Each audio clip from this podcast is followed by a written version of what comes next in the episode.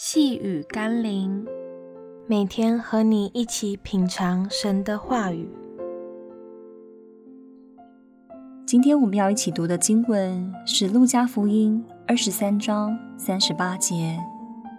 在耶稣以上有一个牌子，写着：“这是犹太人的王。”相信许多人都听过“此地无银三百两”的寓言故事。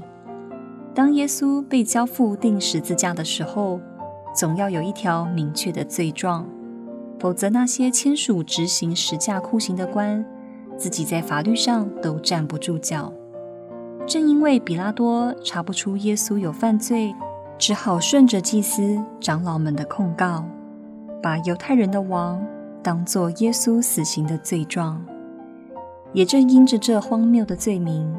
一方面宣告了耶稣的无罪和被诬陷，一方面也宣示了他的生命是超越多面相的。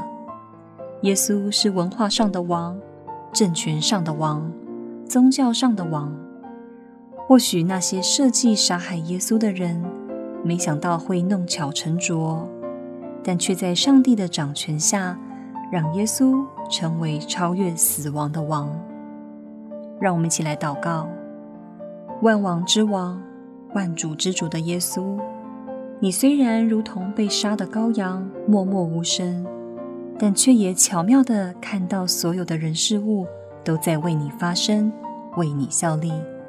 正如今天，你仍然透过历史、文化、政权、宗教、生死，在向全人类说话。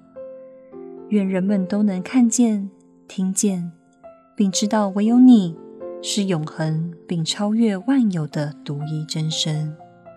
奉耶稣基督的圣名祷告，阿门。